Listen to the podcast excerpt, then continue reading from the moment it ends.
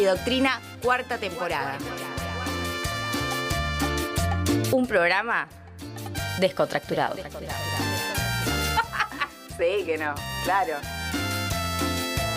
Escuchanos todos los lunes de 19 a 21 ¿Por qué me cambiaste de horario? por Radio Megafón. Obvio, ¿por dónde va a ser si no? Por Radio Megafón.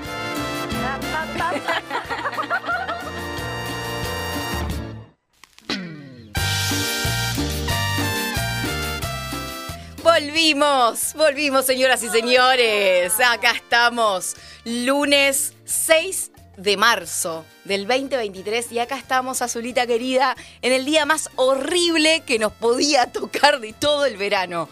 Un calor de la... Dios mío. Y un viento horrible. Decime si no es el peor, o sea, la peor combinación, calor y viento. Yo la verdad que estaba re entusiasmada, pero de repente dije, la siestita es un Nos plan mató. mucho mejor. Nos mató la siestita. Bueno, acá estamos, Jime y Azul, en la cuarta temporada de Glitter y Doctrina y vamos a decir, en nuestro segundo programa. Porque la verdad que el bueno, sábado... claro, el sábado hicimos un inicio interesante a la noche en la fiesta de los cuatro años de la Radio Megafón. Que estuvo buenísimo. Tremenda. Estuvo tremendo, tremendo. Terminamos como a las 4 de la mañana. Habla por vos, yo me fui temprano. Sí, bueno, pero vos tenías que laburar el otro día. Yo me quedé acá bancando a la gente que se recontra instaló. Bancando a la gente. o sea, No. yo te imagino en el medio de la tierra acá del No, patio. no, no, no bailé, no bailé, no, si me tenía que hacer cargo de la barra y todo. Estuve eh, bastante, no te digo sobria, pero, eh, Pero- bien, bien. Eh, estamos muy contentas de haber vuelto. Ustedes saben que, bueno, la vida misma nos pasó por encima el año pasado y tuvimos que Verán estas caras. dejar el aire. Eh, parece que somos más grandes, pero apenas tenemos más de 30. Claro. No vamos a hablar de eso porque a mí me deprime y tengo psicólogo mañana, chiques. Bien, eh, yo tengo el miércoles, pero, pero Pero mañana, acá estamos. mañana, ¿sabes qué? Quiero Diosa que la gente, perra empoderada. que la gente vea este look, o sea, Sí. desastroso. Yo solo voy a decir, quizás la cámara, la cámara no toma, pero tenés como una cana saliendo de acá. Sí, Bueno, puede ser. Rara. Bueno, no importa. Como Eh, Tinky Winky de. ¿Cómo se llamaban? No, yo, yo te pido. ¿Sabes que hay una mina que es disléxica como vos? Que intenta decir como eh, algo así como. eh, No. Muerto el perro, sí, eh, la, la como. eh, y lo voy a traer para la No, semana que viene porque va a ser tu audio. El de los, el del solcito que miraban los pibes. Jena, vos que sabés todo. Hola, Jena del amor. Buenas, los Teletubbies. Los. Ah, Teletubbies. Que tenían eh, cosas, antenas en la cabeza. ¿Y vos decís que mi cana es como una antena? Bueno, porque estamos intentando sintonizar en Radio Megafón. Saludamos a nuestro querido operador, el de los lunes, el que banca este programa hace mucho tiempo, Y que nos de mi banca a nosotras. Y nos banca a nosotras, Porque que somos un desastre. Hay que bancarnos a nosotros. Claro. Es un Sí. montón. Hace cuatro años que nos banca a nosotros. Yo creo que él igual como que ya sabe más o menos cómo va la dinámica de este programa, entonces no se asusta tanto. Él Pobre cuando falte él y venga, no sé, Fran o Cami, y bueno, ahí Ah, nos han sufrido. Nos han sufrido. Hasta yo he sufrido. Eu, yo también. Yo fui operadora de este programa. Yo también fui operadora de este programa y columnista al mismo tiempo, ¿se acuerdan? Bueno, nos ponemos nostálgicas porque estamos en nuestra cuarta temporada, cuarto año haciendo radio. Recuerden que Líder y Doctrina fue el primer programa al aire de esta hermosa radio. eh, Nuestra pasita, querida de la... con nuestra pasita, que le mandamos un beso gigante desde acá, que esperamos que nos esté escuchando y viendo. Y leía, por supuesto, si están Obvio. conectadas en el tele, en nuestro canal de YouTube. ¿Saben qué me di cuenta hoy? Nos faltan 50 personas que se suscriban para llegar a las mil suscripciones en nuestro canal de YouTube. Así Tremendo. que este es el momento de tocar la campanita, de ir a suscribirse y tocar la campanita para que lleguen las notificaciones de todos los programas. ¿Por qué? Porque este año Radio Megafón tiene 15 programas en vivo Un montón. a la tardecita de lunes a sábado y todas son propuestas mucho, muy interesantes. Así que tienen que sumarse. Tienen... Bueno, de hecho, el sábado estuvimos conociendo varias de estas propuestas. Exactamente. Hermosas, además. No hay que perdérselas, ¿eh? En serio. Hay programas que a mí me sorprendieron porque yo no estoy tan in- interiorizada con los nuevos programas y la verdad, gente muy piola, Muy con copada. propuestas muy copadas. Bueno, y además con mucha onda, como que se resintieron, viste, Sí. parte de, de esto que, que es la familia megafonera. Bueno, les recordamos que nos pueden seguir en nuestras redes sociales, en Facebook y en Instagram como Radio Megafón, en Twitter como arroba Megafón Radio y por supuesto en nuestro canal de YouTube que estamos en vivo y todos los programas van a salir en vivo. Eh, nos buscan como Radio Megafón, ¿sí? Si tienen a alguien, miren, vamos a hacerlo bastante sencillo. Si tienen a alguien, algún conocido que todavía no sigue Radio Megafón, este es el momento para mandarle el link de YouTube y que se suscriban. Que nosotros podamos subir, por ejemplo, esta semana que largamos con Bueno, programas también, nuevos. también pueden eh, decirle, mandarles el link cuando haya un programa eh, más serio. No, como este es el más divertido. No, ¿Cómo mentira. decís? Nos están compitiendo bastante, tengo que decirlo. Sí, sí. Tenemos sí. gente muy Barajar copada. y dar de nuevo nos está queriendo correr Baraja- No, pero ¿sabes qué? con la diversión. Yo creo que, que, eh, que Megafon abre, abra. Bueno, no, porque ya tenemos a Caro más temprano. Sí. Pero en esta cosa de magazine medio político y qué sé yo, nosotros los lunes y barajar los viernes, me parece que, que Es va una bien. buena combinación. Que vamos a tener que no competir, sino complementarnos, ¿no? Vamos a empezar a, a intentar este año que es tan bullicioso para todo, que nos podamos poner de acuerdo. Bueno, si te parece... Me eh, parece. No sé qué vas a Vamos decir, a contarle a la gente lo que tenemos para hoy, rapidito. Rapidito, cortito y al pie. No empezá. Ok, tenemos noticias que este año no las vamos a comentar todas, salvo que sean mucho, muy relevantes. Eh, vamos a hacer como un picadito así, tres, cuatro noticias que nos parece que la gente, de noticias. la gente tiene que saber, algún titular que nos llamó la atención hoy. Eh, vamos a tener bloque de doctrina política esta vez y este año nos parece sumamente importante con las cosas que están pasando que podamos tener un espacio de análisis, de reflexión, de conmemoración, eh, para no olvidarnos de nuestras raíces principalmente. Y de autocrítica también. Y de autocrítica, por supuesto. ¿Qué más? ¿Qué más? Eh, tenemos la columna de Esi para el goce. Ajá. Divina. Y hoy vamos a hablar de la muerte al macho, muchachos, porque básicamente se acerca el 8M. Así que vamos a charlar un poquito sobre ese tema de qué significa la muerte al macho y cuáles son mis recomendaciones totalmente subjetivas eh, de lo que tienen que hacer los varones cis heterosexuales ese día. Me, me encanta, me encanta porque esto es un servicio a la comunidad. O sea, la Sí. gente que nos escucha sabe que acá puede aprender cosas. Es medio imperativo, pero ustedes fíjense. No pasa nada, nunca lo vamos a decir como retando a nadie. Y tenemos un último bloque, que ya no es glitter, porque en glitter nosotras cantamos. Este, eh, el último bloque se llama Lo que pinte. ¿Y por qué lo que pinte? Porque, hicimos de todo ya. Claro. Ya no sabemos qué hacer. Nos cantamos absolutamente robando. todas las canciones de Shakira, de Chayanne, de Luis Miguel Todas. que podían haber en el repertorio. Pasamos por las telenovelas en algún momento y la mierda que eso era trabajo porque recortar esas telenovelas No, y hacer esos análisis tremendos. profundísimos. Bueno, eh, esta vez es lo que pinte. ¿Qué quiere decir lo que pinte? Que si ustedes que están del otro lado, escuchándonos desde la app en cualquier parte del mundo o mirándonos desde YouTube en su casa, nos dicen, a mí me gustaría que hablen de esto, tipo, ¿qué onda usar medias con ojotas? Y acá, nosotras que somos especialistas en casi todo, vamos a analizar No hagan eso. en qué momento sucede, cuándo es conveniente, cuándo no, qué tal Nunca el- es conveniente. Sí, es conveniente. Bueno, acá van a encontrar opiniones diversas, entonces eso está bueno también. No nos vamos a poner de acuerdo. Pero en el día de hoy, como todavía no habíamos empezado con estas consignas al público, vamos a hablar sobre... UPD. Sí, no, a- a decirlo como corresponde, Bien. yo no tuve eso. Último primer día. Bien. Que es el festejo de eh, las, los, les estudiantes de quinto año que se popularizó en los últimos años. Vamos a hacer un poco de memoria sobre qué hacíamos nosotros en quinto año. Claro. ¿No? Ahí, a ver qué tiene. Si tiene. Para mí tiene mucho que ver lo que pasa que las generaciones de ahora Lo todo necesita ponerle- institucionalizaron. Claro, le ponen título, ya hay medio. se sabe lo que hay que hacer. Bueno, lo vamos a charlar después. Por supuesto. Bueno, dicho todo esto, vamos a escuchar un tema musical, particularmente de la banda Movimientos, que es una banda de Sipo. ¿La tenés ahí? Ah, ok. Eh, un tema que a mí particularmente me gusta mucho y que eh, en este momento me parte el corazón. Ah, pero la puta madre.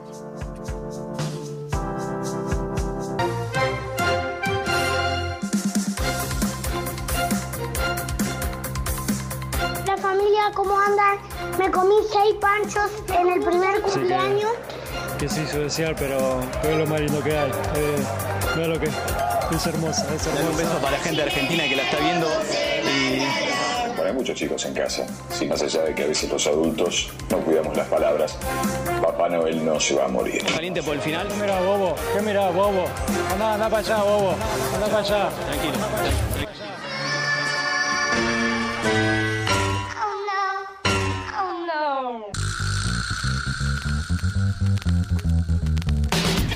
Ping-pong de noticias masticadas. Hepatalgina. Para tragar la realidad. Para tragar, para tragar la realidad. Ahora empiezan las noticias con el diario del lunes.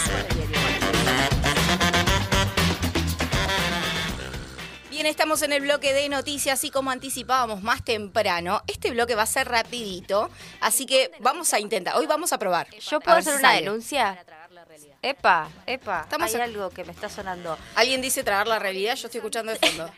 Lo más eh, difícil de ese spot fue decir hepatalgina, ¿entendés? Jimena, ¿por qué se te ocurrió decir hepatalgina? Bueno, pero ¿les gusta la cortina? Cuéntenos A si mí les me gusta la, la artística. Ahí ya no escucho nada, ahí estamos bien. Bien, joya. Quedó ahí como sonando lo de, de Patalgina y con el diario el lunes y eso. Bueno, no importa. Bueno, vamos a intentar hacer esto de la siguiente manera. No vamos a comentar. difícil. Vamos a eh, leer rapidito. Entonces, para mí, la noticia más importante del día de hoy en términos nacionales es: Massa anunció el canje de la deuda en pesos y dijo: tener un perfil de deuda ordenado y previsible es fundamental para el sistema financiero, para el Estado y para el ahorrista. Ahí me parece que hay un cambio de prioridades. Primero sería el Estado, después. Eh, y habló sobre el reordenamiento de la deuda pública. A mí, reordenamiento, reperfilamiento ya me cae como un poco pesado porque ya lo vivimos. A la inflación se la combate con orden fiscal, con acumulación de reservas, pero también con el control de dinero circulante, como eh, el aumento de la mejora de la oferta de bienes por parte del sector privado. Habló también de bajar el gasto público porque eso descomprime la idea de que tenemos que estar permanentemente buscando financiamiento o pidiendo adelantos transitorios al Banco Central. Recetas que ya conocemos en la Argentina y que no queremos volver a vivir. Esperamos igual que la economía se estabilice un poco. Genaro. Estamos aprendiendo. Pará, pero ahí subiste la música. Todo esto lo estamos probando, Estamos en chicos. vivo. Se Claro. nos ocurrió hace un rato. Ah, pero yo pensé tipo que subías más la música y ahí. Ok, bueno, listo. Eh, Hace lo que puede. Hace lo que puede. Con nosotras. Está mirando, está mirando el celular. No jodamos. No jodamos. Chicos, bueno, y pasa, no pasa nada. No pasa naranja. Estoy mirando el guion, perdón, perdón. Ok, perdón. ok. Segunda noticia, mucho, muy importante. No, mentira, pésima noticia, pero eh, hay que hablar y tal vez lo dejemos para otro momento, hablar en serio de esto, pero Messi, Antonella, Amalia Granata y el show de los chalecos antibalas. De paintball. De paintball, claro. Eh, bueno, Amalia Granata salió a explicar la situación y dijo que en realidad era algo simbólico, que lo que ella quería mostrar era la, Que vivimos en un lugar inseguro. que Rosario particularmente está siendo muy, muy inseguro. Por supuesto hubo gente que salió a matarlos, pero si vieron las- eh, los canales de televisión hoy, desde los de Chimentos hasta los de noticias, básicamente todos los programas estaban atentos a cómo habían saqueado la casa del chabón que mató al pibito de 11 años. Eh, y en el medio se cruzan cosas que me parecen interesantes para que podamos charlar y profundizar en otro momento. Las noticias son completamente amarillistas, sabemos que eso es lo que vende, ¿no? Y hacer justicia por mano propia. El narcotráfico es una realidad en la Argentina y en algunos lugares en particular. En Rosario hay un foco muy grande, la violencia existe verdaderamente. Y de hecho, Bernie, el trabajo que viene haciendo en la provincia de Buenos Aires, tiene que ver justamente con crear un cordón que no permita que eso que está pasando en Rosario traspase las fronteras de la provincia de Buenos Aires. No porque no exista en la provincia de Buenos Aires, sino porque no existe en el nivel que actualmente tenemos en Rosario, que está como desacatada la situación. Pero Dato de color. Bernie salió a decir que lo que está haciendo el presidente Bukele de El Salvador era música para sus oídos. No, bueno, ¿entendés? Ya está. Entonces, Vámonos a la difícil, mierda. chicos. Qué amplio el frente de todos. Dejar. Vámonos, a mí me subió la música. Azulita. Claro, me toca a mí. Claro. Me tirás esa y yo tengo que seguir como si nada. Bueno, yo les voy a contar una noticia terrible que tiene que ver con la violencia obstétrica y sexual que sufren las mujeres que decidieron gestar. Una mujer parió a su bebé en la calle en Balsa de las Perlas y la vieron de casualidad. Un vecino que pasó con el auto dijo, che, ahí está pasando algo raro. Vuelve y encuentra a una mujer que había parido que hacía unos segundos atrás había ido a la salita de Balsa de las Perlas y le habían dicho, no, mami, despreocupate porque te quedan, te faltan algunos días para, para parir. Y ahí reflotan un montón de denuncias, no solo la cuestión de que no hay un hospital público en Balsa de las Perlas, sino que ninguna de las dos provincias, ni Neuquén ni Río Negro, se quiere hacer cargo de Balsa de las Perlas. Y hoy lo están sufriendo los vecinos y hoy particularmente lo están sufriendo las mujeres que no tienen a dónde ir a solicitar ayuda de salud sobre todo en los momentos de los que están por parir. Hay que decir que Cassandra, que es la mamá, la persona gestante, está en buenas condiciones. La bebé que nació en la calle también. Esto lo sabíamos hoy temprano. Y a las 18 horas hubo convocatoria en el centro de salud en Balsa Las Perlas. Y también el Ni Una Menos de Cipoletti está solicitando que este 8 de marzo salgamos a las calles también con esta consigna y solicita la denuncia por violencia obstétrica.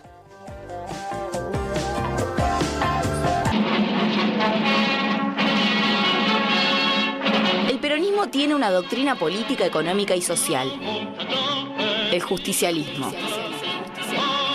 Esta es una filosofía de vida simple, práctica, popular y todo lo demás. Quédate a escuchar Doctrina Política.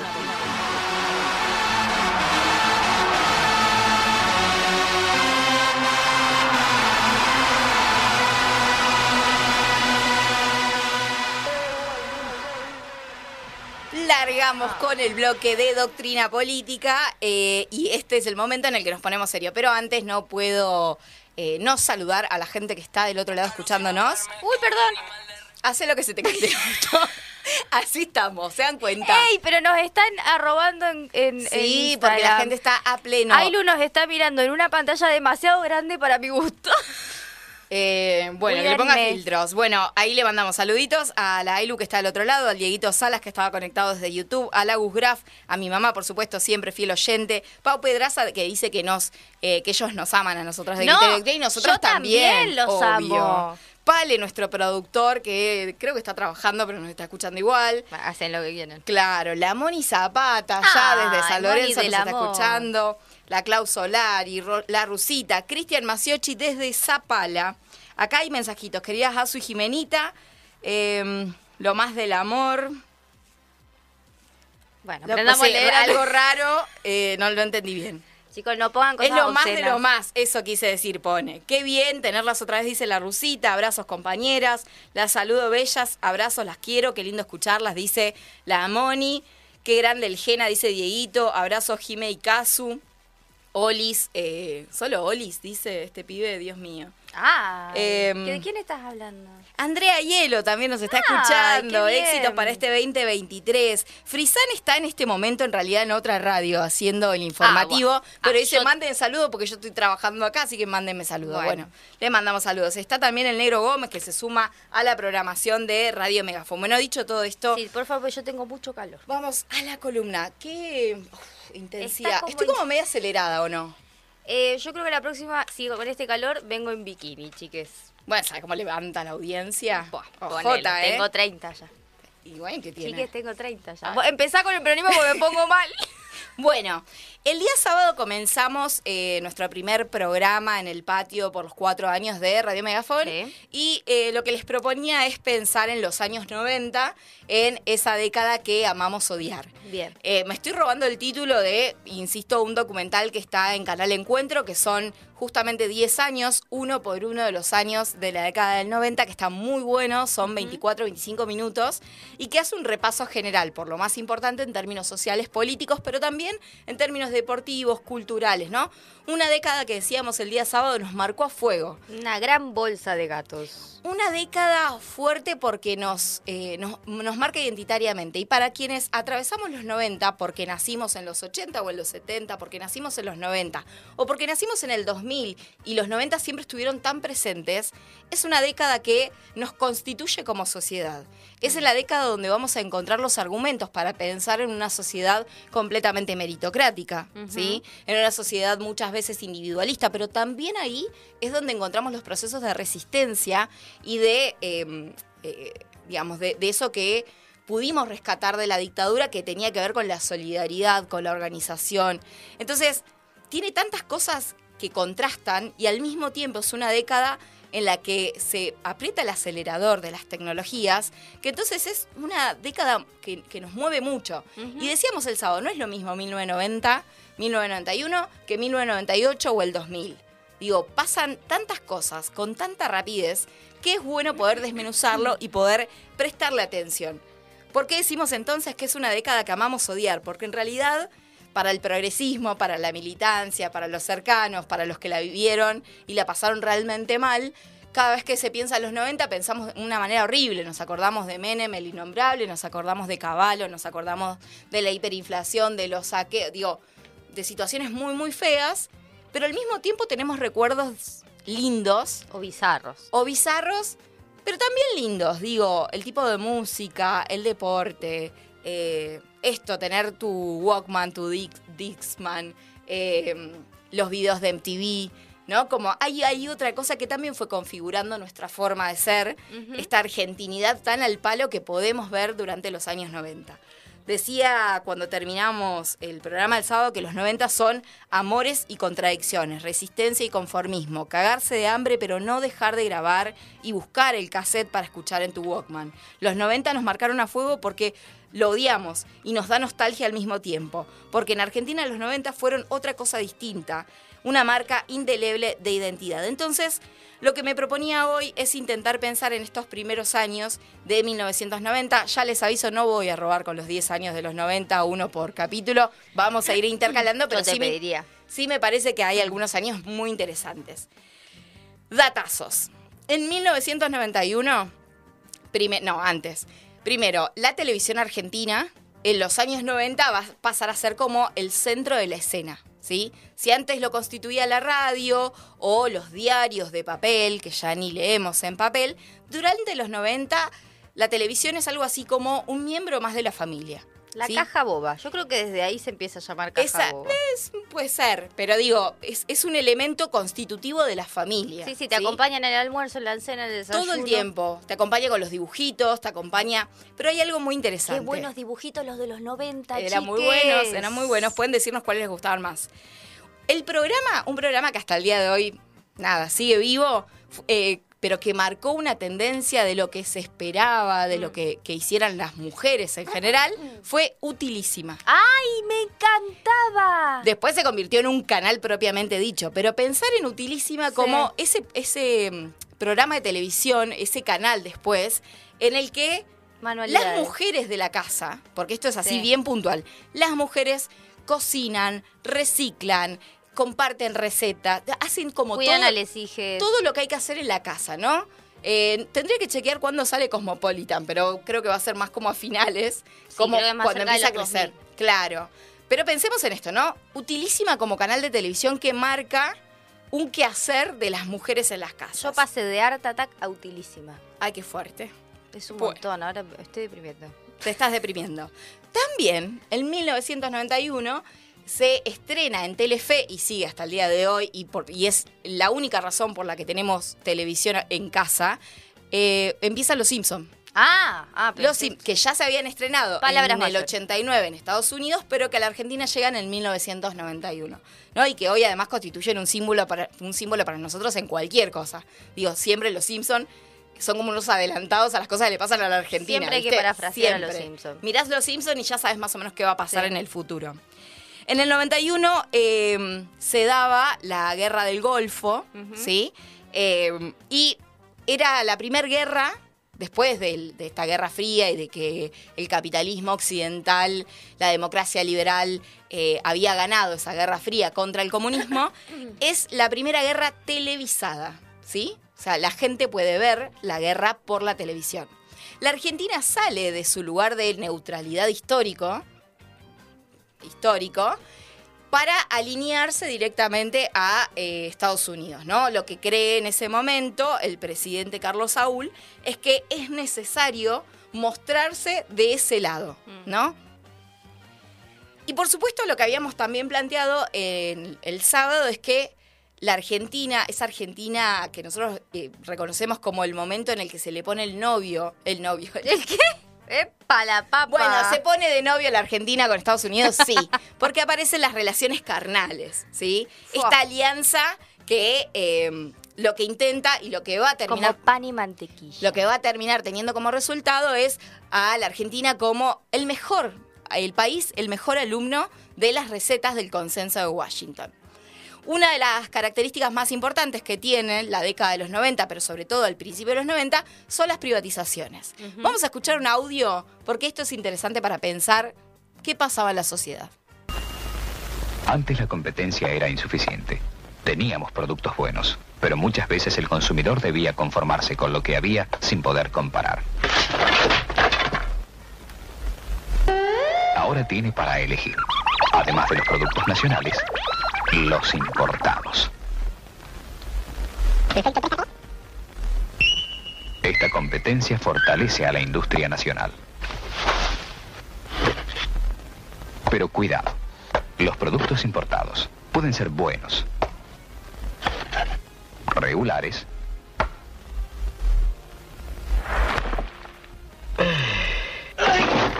o malos.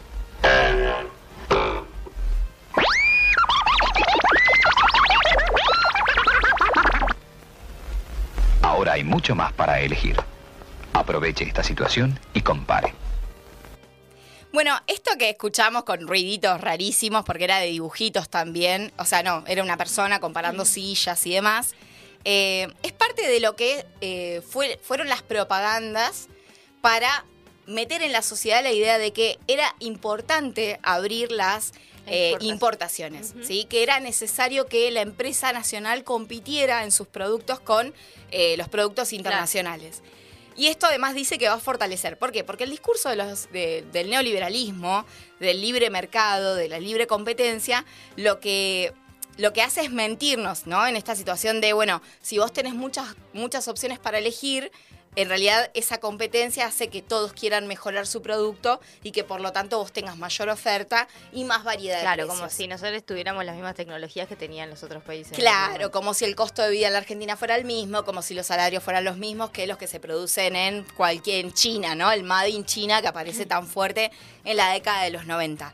Eh, para mí es fundamental poder pensar en las privatizaciones eh, y en la apertura del mercado, también pensando en qué le pasa a la sociedad, ¿sí? Porque los 90 van a estar marcados también como una década de profundo consumo, ¿sí? Así Sí. como decíamos, el individualismo y la meritocracia, la necesidad del consumo permanente es algo que aparece muy explícito, ¿no? Tenemos muchas propagandas, muchas marcas, mucha aparición de eh, empresas multinacionales. muchos famosos os- ostentando. Exactamente. La década de los 90 es una década de ostentación, ¿sí? Donde el poder necesita mostrar, digamos, el poder se muestra a partir de lo que se tiene, ¿no? Y en el mientras tanto, obviamente quienes van creciendo en esa época van queriendo tener eso, porque ¿cómo funciona este sistema capitalista? Se genera, digamos, a partir de la oferta se genera la, La demanda, necesidad. ¿no? Esa necesidad de tenerlo todo.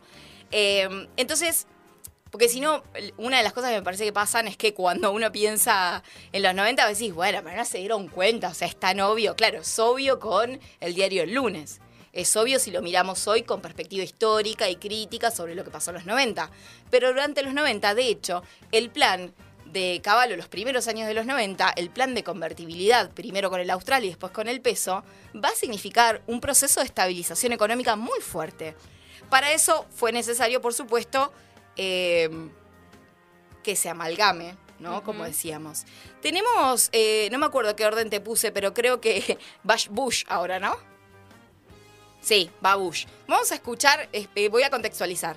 Lo que vamos a escuchar ahora, que hay como medio griterío y demás, es Dualde dándole la bienvenida, el cabezón, sí, dándole la bienvenida a George Bush padre, ¿sí? 1991, en el Congreso de la Nación, mientras Luis Zamora, desde la izquierda, se va a los gritos puteándolo porque obviamente está denunciando estas relaciones carnales.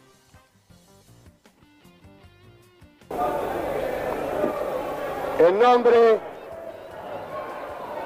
del pueblo argentino y de sus representantes aquí reunidos,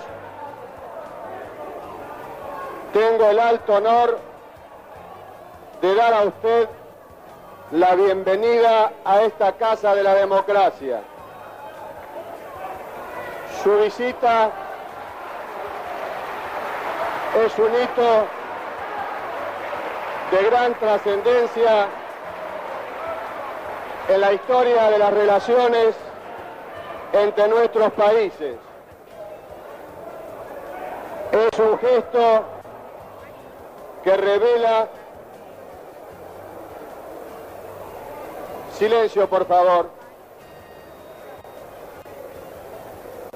Decía, señor presidente, que su visita es un hito de gran trascendencia en la historia de las relaciones entre nuestros países. Es un gesto que revela un contacto más estrecho entre los Estados Unidos y la Argentina, cuyas renovadas bases se asientan en la comprensión y respeto mutuo. you be embarrassed by the y no quiero que se echo we sientan heard at the opening preocupados of por this el eco ceremony. que Don't Bien, escuchábamos entonces darle la bienvenida en el medio del griterío que había en ese momento en el Congreso, porque Luis Zamora, uno de los referentes de esa izquierda, siempre contestataria, que me- yo me acuerdo, por supuesto no, no lo vi tanto, pero me acuerdo eh, que una de las características de Zamora era que se tomaba el subte para ir a trabajar, ¿no? que siempre estaba buscando mostrarse como un trabajador más. común. Claro. Eh, y que de verdad estaban denunciando, no solamente él, sino todos en general. eh, no, mi- miento, no, todos en general no. Hay un gran, una gran parte del establishment y del peronismo bancando estas relaciones. George Bush padre va a venir a la Argentina a modo de gesto por lo que la Argentina hace cuando, digamos, cuando comienza la guerra del Golfo, que es enviar tropas. eh, y de hecho lo, ju- lo justifica diciendo como, bueno, no, la Argentina no va porque nos apoya a nosotros, sino eh, están yendo porque entienden que es necesario que juntos ataquemos, bla. Eh, tremendo, digamos, ¿no? Cómo se empieza a ver. Pero además, la década de los 90 tiene algo maravilloso. O sea, bizarro, pero maravilloso, que es la farandulización de la política. Sí. Y el ejemplo más concreto, más allá de que, como decíamos recién, la televisión va a ser el centro de la escena, por la televisión va a pasar todo, ¿sí? La política va a estar muy metida dentro de la televisión.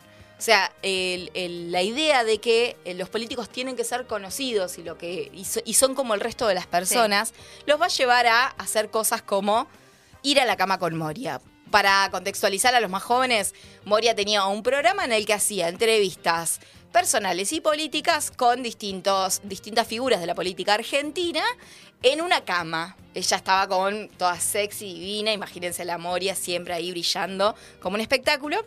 Y acá lo que traigo puntualmente es que no era, eh, no era algo que, no sé, lo hacía Carlos Saúl, lo hacía, no sé, alguno de esos personajes, si se quiere más, eh, que, que uno puede identificar como los más culiados de los 90, Sí, ¿no? sí, sí. Eh, mientras Luis Zamora se peleaba de esa manera en, en el Congreso, el que visitaba a Moria era Altamira. Escuchamos.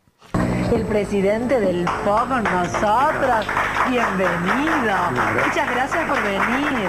¿Cómo estás? Muy bien, Bueno, cuánto me alegro. ¿Estás cómodo? muy cómodo, muy cómodo. ¿Te querés poner más cómodo? Ah, por supuesto. Ay, mira, Altamira, se va a sacar la camperita. Esa la campera me da que ver como si estuviera con Ubaldini. Así Bueno, entonces, entonces me la saco.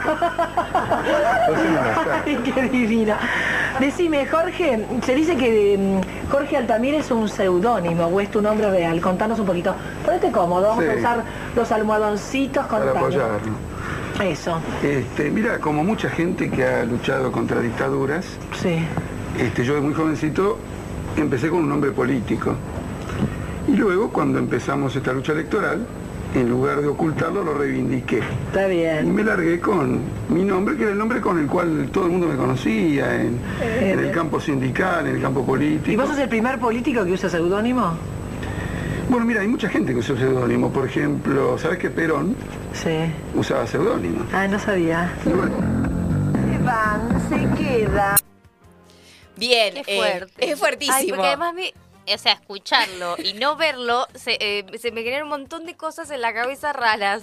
Bueno, pero además, vos imaginate... el almohadóncito, ahí sí me apoyo Sí, acá. si querés raro, ponerte más cómodo y se va sacando, tiene claramente una Pero- campera de cuero en ese momento. Debemos admitir que Moria Casar es una persona que sabe mucho de política. Sabe muchísimo, pero bueno, en ese, en ese momento, lo loco, ¿a, a qué voy con esto? Que en realidad está sentando al presidente del Partido Obrero, Sí, sí, ¿se entiende? sí. A principios de los 90. Esto es 1991. Entonces, digo, y esto no, no, no le saca crédito a las luchas llevadas adelante No, por los claro. partidos de izquierda, sino que en realidad lo que muestra es que la farandulización atravesaba toda la clase Que política. todos se adaptaban a eso. Y todos tenían que adaptarse Claro. un poco. Había un Zamora que no, pero había un Altamira que sí, ¿no? Y, y- y lo pongo como ejemplo porque me parece como lo más eh, burdo, digamos, que tiene estos 90, ¿no? Como personajes que se suponen en la resistencia, no eran, eh, perdón, eran susceptibles también de ser convocados a la cama con Moria. Claro. ¿No? Y de hacer esta. Moria lo que tenía en ese momento, que a mí me parece mucho más interesante que programas de hoy, que hacen preguntas súper cómodas para los entrevistados, es que los, ponía, los hacía poner un poquito incómodos. Claro. Llevaba la entrevista a algún lugar donde tuvieran algo que decir. ¿no? Ahí, ahí me parece cosas interesantes para rescatar que no vienen al caso. Eh, y sin embargo, esto que decíamos de estabilizar la economía, eh, hay varias propagandas que miraba hoy de, gente diciendo, bueno, y la verdad que sí, con la inflación del año pasado, hoy eh, estamos un poco mejor. Gente joven diciendo, la verdad que los precios no han aumentado. Gente que entrevistaba supermercados y carnicería diciendo, bueno, aumentó la carne. No, la verdad que no, este mes no. Una cosa rarísima para nosotros, hoy que vemos que el kilo asado sale 3.500 pesos, ¿no? Bueno, en esos primeros años, esta, esta política económica va a traer cierta estabilidad Claro. a un sector de la población. Pero hay otro, y esto es lo que también va a marcar las luchas de los 90, que son los jubilados. Las movilizaciones de los jubilados los días miércoles, buscando que no solamente el 82% móvil, que es algo que hoy tenemos, eh, sino que se les reconociera el trabajo. Y ahí hay algo, hay una persona y una figura muy importante que hay que rescatar, que es Norma Pla. Vamos a escucharla eh, en una entrevista que le hacían en uno de esos miércoles de los jubilados en la calle. Desde ayer a las 3 de la tarde y hasta las 3 de la tarde de hoy permanece un grupo de jubilados en la Plaza de Mayo. Fueron los que, capitaneados o comandados por Norma Pla, iniciaron las protestas en la Plaza Lavalle. Siguen reclamando lo mismo, no solo los 300.000 eh, australes como aumento en sus saberes, sino también llegar hasta los 3 millones y medio como piso para sus haberes y pensiones. También inclusive han llegado hasta aquí con una vaca sintética, en recuerdo de aquella de María Aguinalda y que fuera luego destinada a la Facultad de Agronomía. Como siempre insistimos, Norma Pla de esta manera define sus reclamos. Ya no podemos más, porque los abuelos están muriendo de frío y de hambre. No estamos luchando por los 300 pesos que hoy van a firmar en el Congreso, estamos luchando por los 3 millones y medio. Acá hay que dejarse de embromar, viejo, y no tienen que mandar un decreto, ya que lo hacen todo por decreto. Bueno, entonces que manden un decreto para los jubilados que cobren de una vez por todas. Cuando mientras no, co- no cobramos, los viejos van a salir a embromar la paciencia a la calle, porque Esta la es única respuesta 24 horas aquí en la Plaza de Mayo, hasta las 3 de la tarde. Hasta las 3 de la tarde. Y después Después vamos a ver si podemos entrar en Congreso.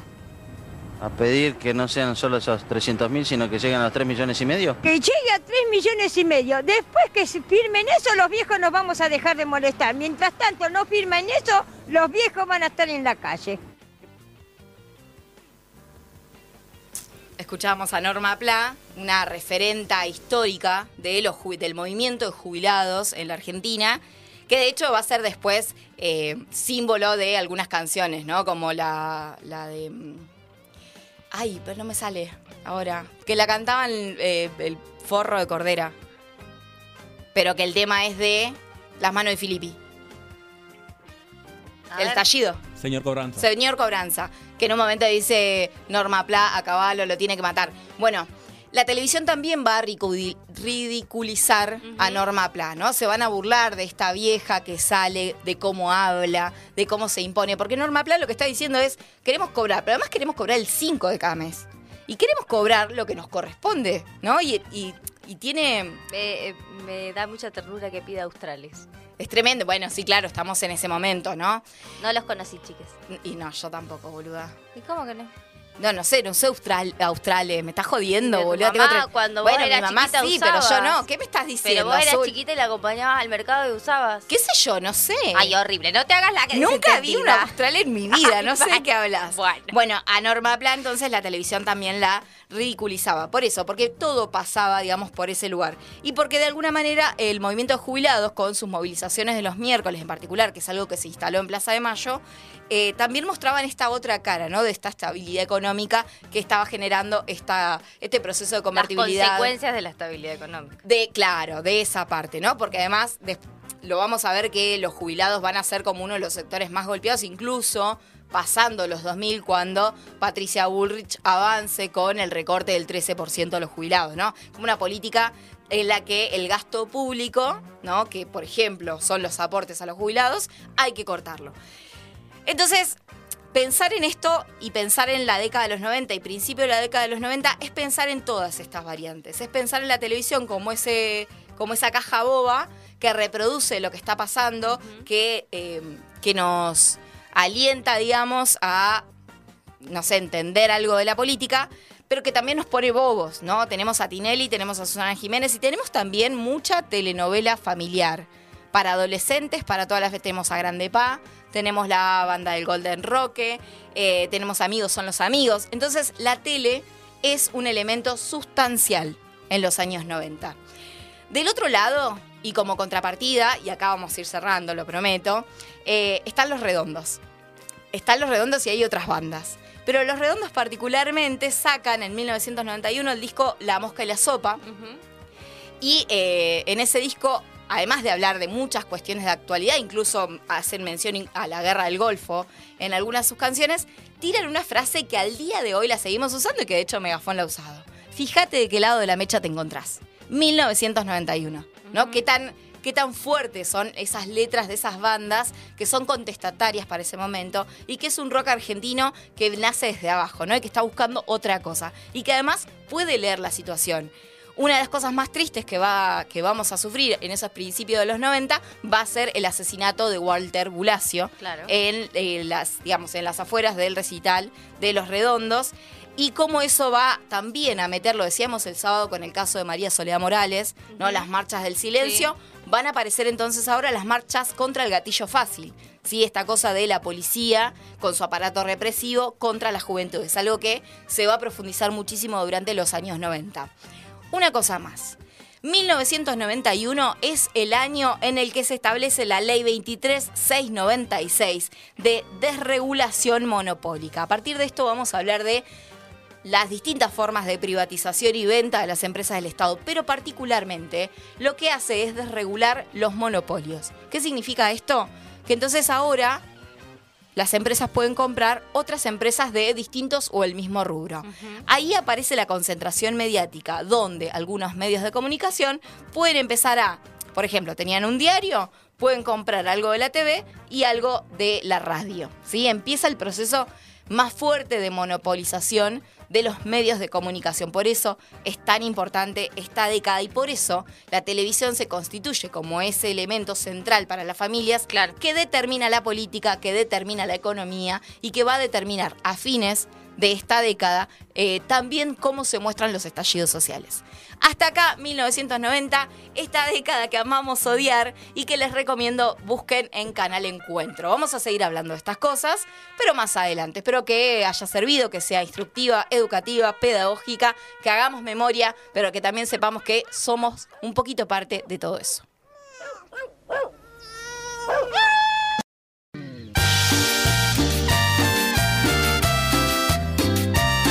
Glitter y Doctrina. Un programa descontracturado.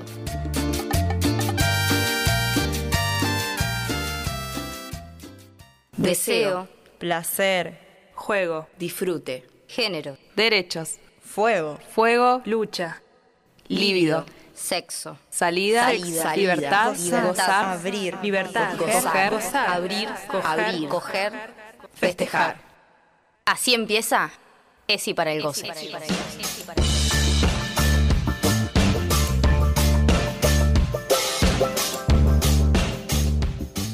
Cuarto bloque de Glitter y Doctrina de este lunes 6 de marzo con viento y calor, la peor combinación del mundo, pero para disfrutar de este inicio de la semana está Glitter y Doctrina, ¿no? Por supuesto. El único programa que, no, mentira, el único no, pero el que le pone toda la onda. Quiero, antes de que empecemos la columna tuya, Dime. mandar saluditos. ¿Por qué? Porque la gente se recontra copó y nos está escribiendo a través de nuestro canal de YouTube, de Radio Megafón. Nos mandan mensajitos y, por ejemplo, eh, Dieguito nos dice: Las estoy mirando desde el aeropuerto. No sol- no solo ya tendría que estar arriba del avión, sino que debería haber vuelto anoche. Menos mal que están para hacerme compañía. Postdata, nunca viajen en Flybondi. Ay, yo lo aprendí en agosto del año pasado. Ay, amigo. tremendo. Pero ¿sabes qué? También tenemos saluditos de Lucía Espeleta desde Córdoba. Ay, te extrañamos. Ahí le puse que la extrañamos, dice, justo están en la tanda, quiero escucharlas, así que acá estamos. Manda felicitaciones por la EPG que empezó a Gracias. pleno. Ahora les vamos a contar de qué se trata. Bueno, no, ahora no, después. Claro. Va, cuando quieras. Y dice, mm, extraño las juntadas, las marchas, este 8 me voy y me prendo a cualquier grupete peroncho que ande por ahí y me haré el bocho que ando con ustedes. Oh, Te vamos a extrañar. Vamos a extrañar a, a nuestra compañera ahí hiperactiva, Sí, manejando a pleno. Eh, bueno, pero acá estamos, acá nos puedes ver, acá vamos a estar cada lunes. Nos acompañamos. Desde las 7 de la tarde. Bueno, Azulita, ¿qué tenemos para el día de hoy en Nessie para el goce? Ay, bueno, ahí Lucy nos tiró una pauta de por qué vamos a hablar del tema. Como sabrán todas, todos y todes, este 8 de marzo salimos a las calles de nuevo, paramos, marchamos y bailamos. Es la nueva consigna que se está manejando para esta organización de este 8M, que va a terminar con un festival hermoso que les vamos a contar al final de esta columna. Y pensando en qué podía charlar, porque el sábado pasado, pasado hablé de los levantes, dije, bueno, estaría bien, pero como el 8M se acercaba, me pareció que estaría bueno em, pensar en la consigna muerte al macho, que le hace tanto ruido a los compañeros varones. Qué lindo que empezó re tranqui. Sí, ¿no? la que se levantó re re tranqui tranqui. hoy fue Azulita. Y entonces pensaba, ¿no? Para deconstruir el concepto de muerte al macho y que lo puedan entender de una vez por todas, tenemos que pensar e imaginar qué pensamos cuando hablamos del macho, ¿no?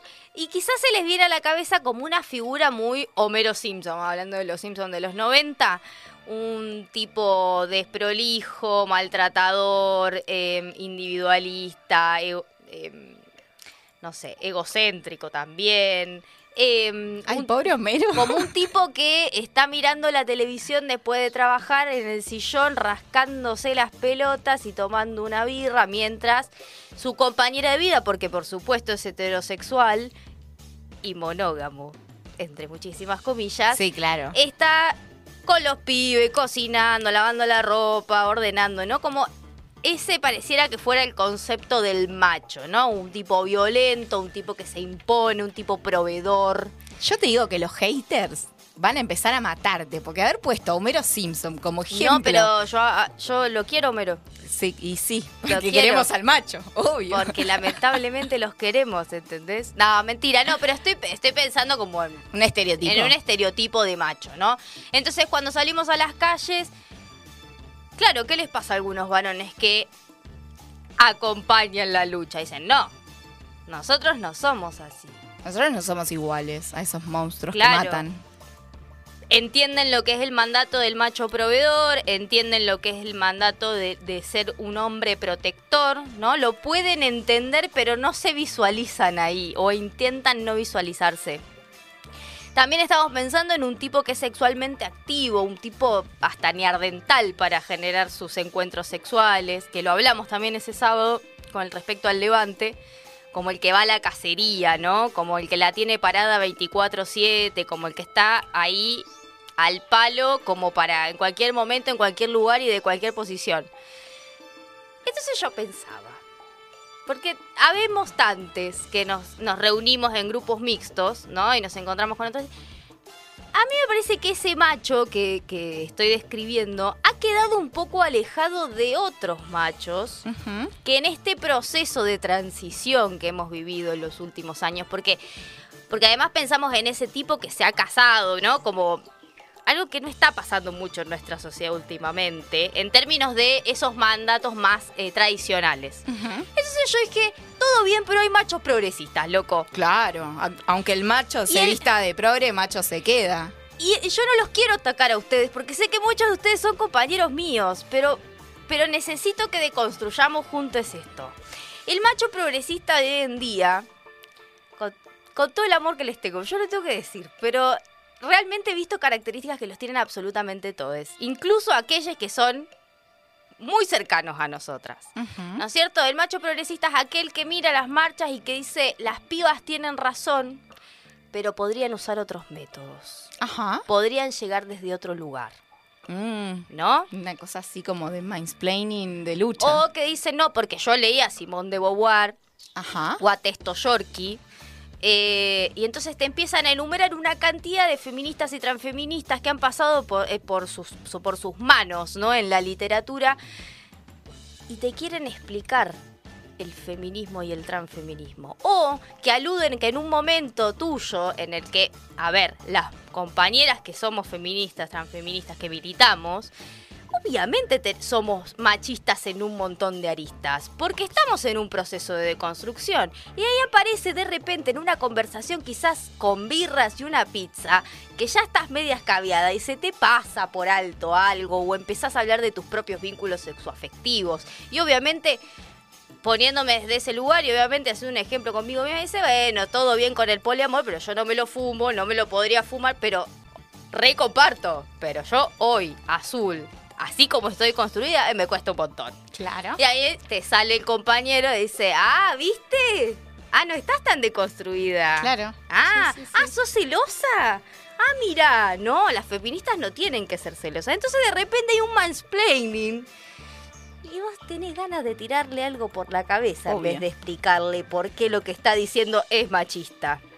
También ese macho progre que dice la responsa- pone la responsabilidad efectiva como escudo para en realidad no hacerse cargo de las cuestiones. Entonces quizás conoce a una persona y en el primer día que la conoció, antes de terminarse la primer cerveza en esa cita ridícula que están teniendo, le dice, yo te quiero aclarar algo. Yo no quiero nada con vos porque yo estoy viviendo el día a día, estoy aprendiendo de mí mismo y hace toda una introspección. Entonces yo te lo digo porque soy responsable afectivamente. Dale. Ok. Dale, macho progre. Dale.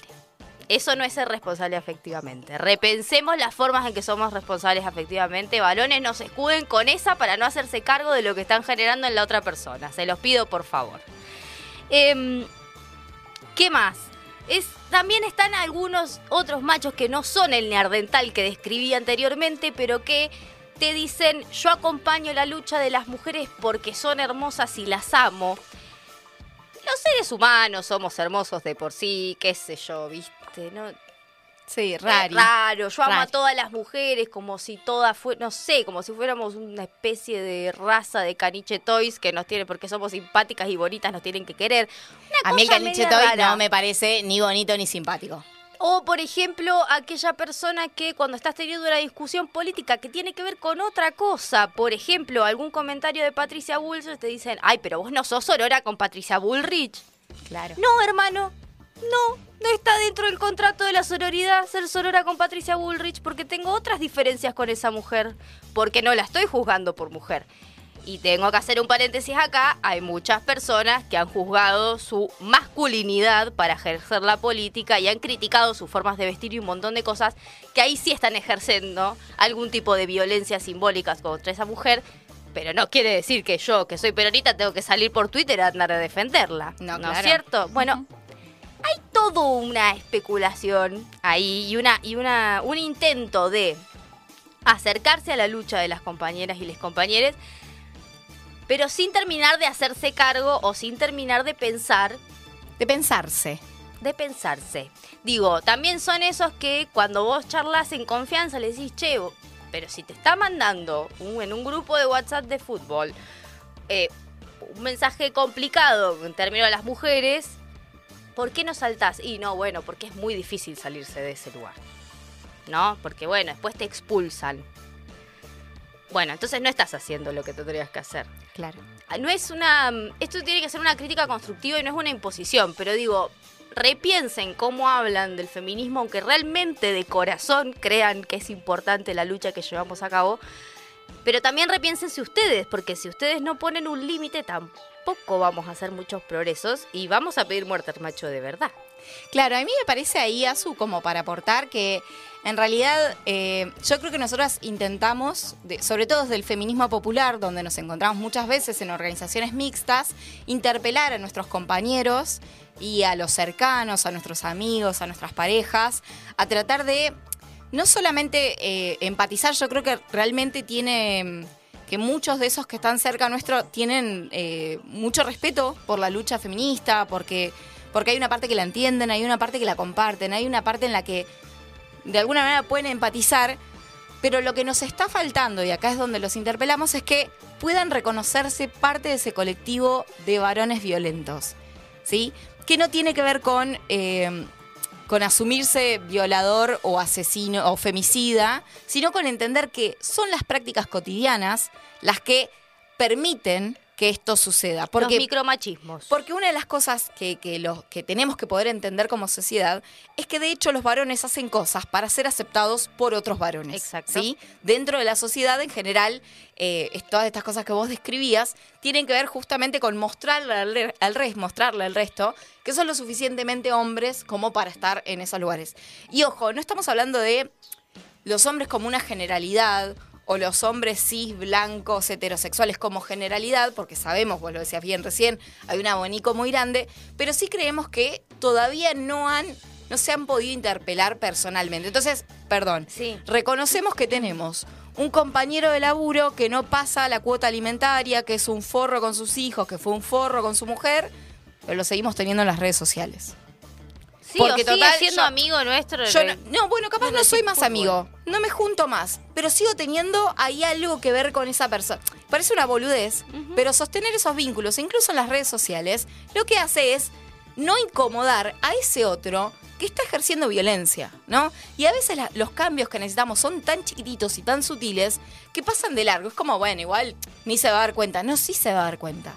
Claro. Claro. que se va a dar cuenta ese machito cuando los de alrededor dejen de seguirlo, de me gustearle, de Y a- saludarlo con una palmada, aunque no te juntes más a tomar una birra. Exacto, porque la sonrisa está puesta igual. Claro. Pero voy a entrar en un tema mucho más polémico que hubo una discusión en nuestro hogar durante el Mundial. Que es también la puteada en el Mundial. A ver, todos estamos muy felices de que ganamos la copa y la mar en coche y bla, bla, bla. Pero la verdad que hubieron acciones y hubieron dichos durante este Mundial de los propios. Sí, claro. Que estuvieron mal. Deconstruyamos la puteada, loco. No sé, por ejemplo, se la dimos por el culo. Chicos, es divino darla por el culo. Sí. Naturalicemos. ¿Cuál es la puteada ahí? ¿Cuál es la discriminación ahí? ¿Cuál es el problema ahí? Bueno, pero porque ahí existe algo que, que va. Que y en mi casa otro- se decía estamos libres de Inadi. No, la verdad que no. Porque si seguimos... O el chiste en la juntada que no deja de tener rasgos misóginos, racistas, sexistas, transfóbicos, etcétera, etcétera, gordo- gordofóbicos, que si la seguimos reproduciendo, aunque sean nuestros grupos más chiquitos de confianza y sabemos que esos compañeros dudamos mucho de que esos amigos, compañeros, parejas en algún momento ejerzan situaciones tales como un abuso sexual. Yo siempre lo pongo en duda, no porque dude de mis compañeros y de mis amistades y mis vínculos más cercanos, pero sí porque entiendo que los varones tienen siempre la posibilidad de ser abusadores y violentos. Eso es lo que marca el poder que tienen. Ellos siempre están autorizados para hacerlo. Que algunos decidan no ejercerlo no quiere decir que no tengan la posibilidad. A eso nos referimos cuando pedimos la muerte al macho, a que no puedan tener más esa posibilidad. Y para no tener más esa posibilidad, ellos también tienen que ser parte de esta concientización, de esta deconstrucción. Y ser parte de esa deconstrucción es repensar esos chistes. Y es saber que es incómodo. Exacto. Es saber que cuando. Sí, eso. Yo, a ver, digo, no, eh, no quiero ser eh, careta en esto, digamos. Yo también putié de la misma manera durante el mundial, pensando que el mundial tiene un paréntesis donde podemos decir cualquier cosa a las cuatro paredes de nuestra casa. Pero es cierto que muchas de esas cosas, eh, al naturalizarse, nada, pasan de largo y entonces después da lo mismo en cualquier lugar. Me parece que un dato interesante es que cuando planteamos la muerte al macho, estamos planteando la muerte de estas lógicas, la muerte de estas formas de vivir, de sentir, de caminar, de hablar, de decir, de no decir, de quedarse callados en momentos en los que es necesario hablar. Porque Y además reconocer- tienen más palabra autorizada para hablarse entre ellos que si alguna de nosotras, loca, feminazis, ay, decimos, che, muchacho. No da, claro, dale". no da. ¿Y por qué no es que no da? No, no es que no da. No es que en algún momento Claro. da y en ese sí no da. Exacto. No, no da nunca, jamás. No da, bueno, por eso. el eh, me, me refería un poco a eso, pero también a pensar que este proceso es un proceso incómodo. Que no es, a ver, que no es posible para nosotras sentirnos, sentir su compañía en este proceso de lucha, su, su acompañamiento, su, su apoyo, desde un lugar feliz. Porque no es feliz. O es un lugar cómodo. No es feliz. Es un lugar sumamente incómodo. Entonces, si vos el 8M estás incómodo porque no sabes qué goma hacer, porque te parece re bien que esto suceda y que estemos en las calles, y al mismo tiempo sabes que no da para que vayas a la marcha, no es tu lugar, amigo. No es tu lugar. Claro, ahí hablamos de la publicidad, ¿no? Del, privilegio de salir a la vía pública que tienen los varones. Bueno, nosotras las que vamos a las marchas, nosotros, las diversidades, las mujeres cis, que salimos a las calles, estamos reclamando ese acceso al, al lugar público. Es nuestro. Es, es como el otro día en la Escuela Popular de Género, que comentamos que ya se largó, Clementina Palumbo, divina hermosa, eh, hablamos mucho sobre la exposición y, por ejemplo, que les decíamos a, la- a las coordinadoras que iban a estar en los grupos más chicos. Si hay varones cis, regulen la palabra. Porque siempre hay alguien que habla más o menos, pero si hay un varón, Generalmente es el que más tan habla. así como, como la que hizo la tarea y cuando el curso no la hizo, bueno, así. Es, lo tienen innato, ¿no? Es sí o Perdón, sí. y a, a eso hoy, ¿no? Como no es algo que esté mal de por sí, no, sino que es algo aprendido. Entonces lo que hay que hacer es preguntarse, ¿por qué nosotros sí tenemos derecho al espacio público? Digo, nosotros varones sí. Claro. ¿Por qué tenemos eh, esta, esta posibilidad, este privilegio, este elegir dónde queremos estar y cuando. Entonces, las incomodidades que está planteando este feminismo, y particularmente para este 8 de mes, no vieja, no. Hoy La- no, hoy no sos protagonista. Y además que también entiendan que también son incomodidades que atravesamos las mujeres y las diversidades. Por supuesto. Porque no es fácil para nosotras y para nosotros tener que desconstruir tantas cosas. Quizás las personas de la diversidad tienen, como tienen más vejaciones sobre ellos mismos, quizás hay cosas que no se replantean tanto como si nos replanteamos las mujeres cis heterosexuales que hemos decidido mantener, por ejemplo, los vínculos monogámicos. Claro. Son, es como un montón de contradicciones juntas en un montón de cosas, pero la diferencia es que nosotras nos sentamos y lo repensamos 24/7. Claro. ¿Cómo generamos un vínculo sexoafectivo monogámico heterosexual que no sea igual al tradicional que oprimía a las mujeres cis y bla? O sea, como es un repensamiento constante. Entonces, nosotras lo que decimos cuando decimos la muerte del macho, también es sacarse esos mandatos para crear nuevas masculinidades. Y no estamos hablando de que te vuelvas afeminado, porque lo he escuchado con lo de las nuevas masculinidades. Quieren que seamos todos afeminados. No, hermano, sé, sé todo el hombre que quiera ser, pero repensá cada cosa que estás haciendo, porque nosotras venimos hace siglos pensando una y otra vez todas las cosas que hacemos, desde las tareas de cuidado, lo hacíamos ya antes de repensarnos esas cosas, cuando la, mujer estaba, no sé, haciendo la tarea con el pibito, decía, ay, vamos a comer milanesas a la noche y mañana al mediodía tendría que hacer unos sanguchitos porque el pibe se va a la escuela de fútbol y que qué sé yo y que no sé cuánto. Bueno, nuestro cerebro está configurado para que estemos 24/7 pensando en cosas, ¿no? En distintas hipótesis, distintas variables. Hoy estamos invitando a que estos varones que acompañan las luchas, que están de acuerdo con deconstruir algunas cosas, que han sufrido cosas y lo han podido ver gracias a las anteojeras violetas, como por ejemplo el bullying que le hacían en la escuela, como por ejemplo que el padre los cagara trompadas porque lloraban y eran maricones, digo, como todas esas cosas que hoy las están pudiendo ver, hay que ir un poquito más profundo. Iba a leer algo de Malena Pichot, pero les voy a leer algo de Putita Golosa porque no tenemos mucho tiempo, que me parece súper interesante. Ella cuenta la experiencia en una marcha que sale cuando ella era periodista eh, y se encuentra con un niño de 14 años o un adolescente, depende cómo lo vean.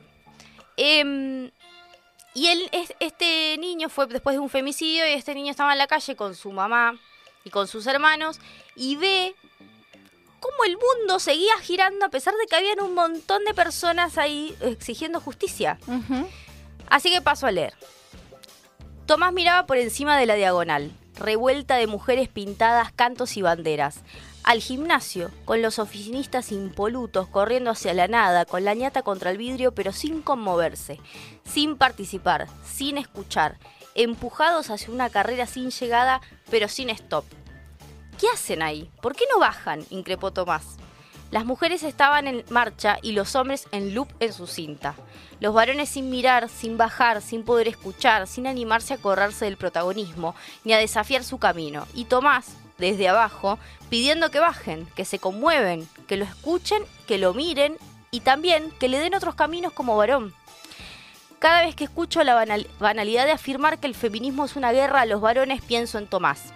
Y en Gaby, que para los partidos de fútbol donde no dejaban jugar a las pibas, y en Nicanor, que su padre, excombatiente de Malvinas, mató a su mamá librada, y en Sebastián, que me contó en González Catán que la justicia era machista y que él tuvo que poner el pecho para sacar de su casa a su papá cuando le pegaba.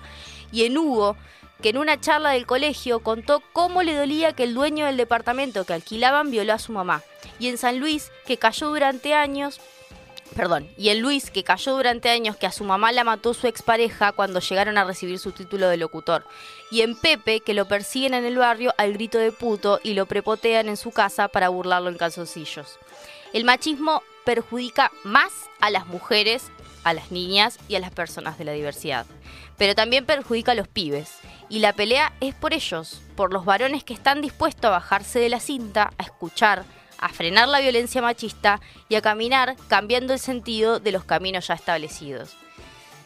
Hay cosas que puedo estar de acuerdo, en otras me cuesta más, porque no creo que ustedes tengan que ir a la marcha, voy a ser totalmente sincera, porque insisto, es un día en el que tenemos que visibilizarnos nosotras y nosotres, víctimas de este sistema patriarcal que nos oprime 24/7, porque el feminismo tiene que ver con la lucha de la justicia social, de la igualdad de oportunidades. Eso hablamos las feministas y las transfeministas cuando salimos a las calles. Y porque ustedes, varones, cis, heterosexuales, amigos, compañeros, novios, padres, abuelos, tíos, tienen que juntarse a replantearse y a repensar 24/7 cómo hacen para sacarse los mandatos de este sistema machista que a ustedes también los matan.